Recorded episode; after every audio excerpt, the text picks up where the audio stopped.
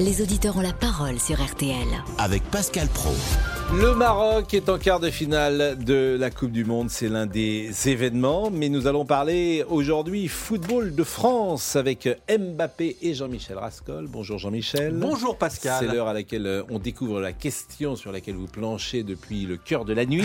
Effectivement, Mbappé est-il le meilleur joueur de cette Coupe du Monde jusqu'à présent? Ah, vous n'êtes pas creusé beaucoup la tête. euh, Si, c'est- si, Il a fallu quand même. Il y avait beaucoup de joueurs quand même. euh, Voilà. C'est une question assez évidente. Je vois pas qui, qui pourrait être meilleur que lui en ce moment, si vous me permettez. Alors on va être Peut-être avec- l'anglais qui va défendre sur lui. On va être avec Grégory euh, puisque notre petit débat est toujours arbitré, en tout, cas, en tout cas commenté par un auditeur. Bonjour Grégory.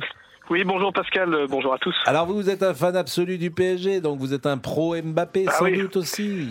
Oui, je suis supporter du PSG, et puis bah, pour moi, Mbappé, il est actuellement le meilleur joueur du monde. Euh, pour moi, c'est indiscutable, mais je veux bien en discuter avec vous. Ah, euh, vous êtes là pour ça. Alors moi, vous m'avez donné le mauvais rôle parce que je pense quand même euh, plutôt comme vous et il va falloir que j'apporte des éléments un peu contraires pour qu'on ne pense pas tous la même chose. Et c'est le talent du comédien. Pascal Pro, Bonjour, c'est Pascal Pro. Jean-Michel Rascol refont le mondial sur RTL. Que disait-il Montesquieu?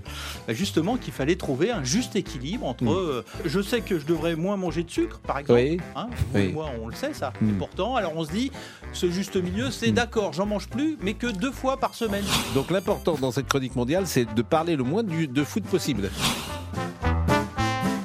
Montesquieu qui a longtemps joué au Girondin de Bordeaux, comme chacun sait, et nous le disions déjà. rappelez- bon, vous le- vous le rappelez exactement.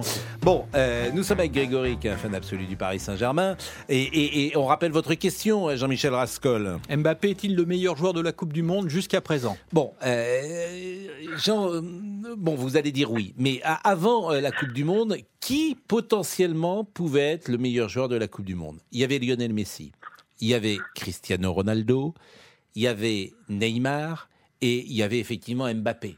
Voilà les quatre noms qui revenaient le plus souvent. J'ajoute peut-être Robert Lewandowski. Après euh, le premier tour, après les huitièmes de finale, que reste-t-il? Lewandowski n'est plus là, on le sort. Neymar, il n'a pas toujours joué. Messi, il a été plutôt performant, disons-le, en tout cas pour euh, l'Argentine. Et, et, euh, Mbappé a été sans doute très performant. Et euh, bah, on a fait le tour. Donc euh, la réponse, elle arrive naturellement, bien La sûr. deuxième question, ça serait de dire n'est-il pas le meilleur joueur de cette Coupe du Monde, Mm. mais est-il dans la meilleure équipe? Hmm. Parce que là, il y a un vrai débat. En revanche, Mbappé, il se présente aujourd'hui comme le meilleur buteur de Ligue 1, Mm. le meilleur buteur de la euh, Ligue des Champions et le meilleur buteur de la Coupe du Monde. Mm. C'est unique dans l'histoire de la Coupe du Monde d'avoir un joueur qui est en tête de ces trois classements. C'est pour ça que c'est assez difficile d'avoir la position contraire. Vous m'avez mis dans une position qui est inconfortable. Grégory, euh, quels sont les arguments euh, que vous avancez pour euh, euh, dire que Mbappé est le meilleur joueur de la Coupe du Monde? Oui, parce que euh, Mbappé, c'est le meilleur joueur de la Coupe du Monde, et je dirais même, c'est le meilleur joueur du monde global, Mm. parce que il est il, il est passeur, il est buteur, il est super complet. Il réfléchit en, il réfléchit pas justement en une fraction de seconde. Il sait très bien à qui il doit donner le ballon, où il, où il fait la passe, ou alors il marque le but. Et il le sait tout de suite sans réfléchir. Il est rapide dans sa réflexion. Et puis je vous dis, il est super complet, il est passeur, il est buteur. Il, il est extraordinaire. Euh, c'est pour moi le meilleur joueur de la Coupe du Monde et même actuellement le meilleur joueur du monde. Il y a un point important, c'est que c'est peut-être, euh, ce sont les Anglais qui font de lui le meilleur joueur du monde. Parce que le débat cette semaine, Mm. quel est-il? C'est de dire qui pour marquer Mbappé dans ce quart de finale? Walker, le, le latéral de Manchester City, est devenu une icône. Soit samedi, il est un sauveur, soit euh, il peut arrêter sa carrière. Et ce sont, ce sont les Anglais qui font justement de cette terreur Mbappé le fait qu'il est Hmm. parce qu'il aujourd'hui va le très meilleur vite, joueur de parce cette qu'il Coupe va très vite et il a alors il est notamment décalé euh, souvent à gauche en ce moment et il va plus vite euh, que, que tout le monde. Alors sûr, Walker justement a été Mm. chronométré au moins aussi vite que Mbappé. D'où d'où ce match dans le match. Mais vous avez vu cette image que je trouve tellement éloquente euh, euh, je crois que TF1 avait mis une caméra isolée sur Didier Deschamps au moment du premier but de Mbappé euh, samedi. hein.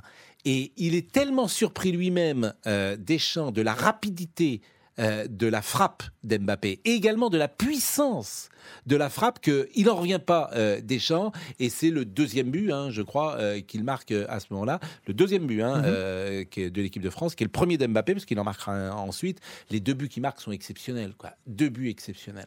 Donc lui-même arrive à surprendre son coach.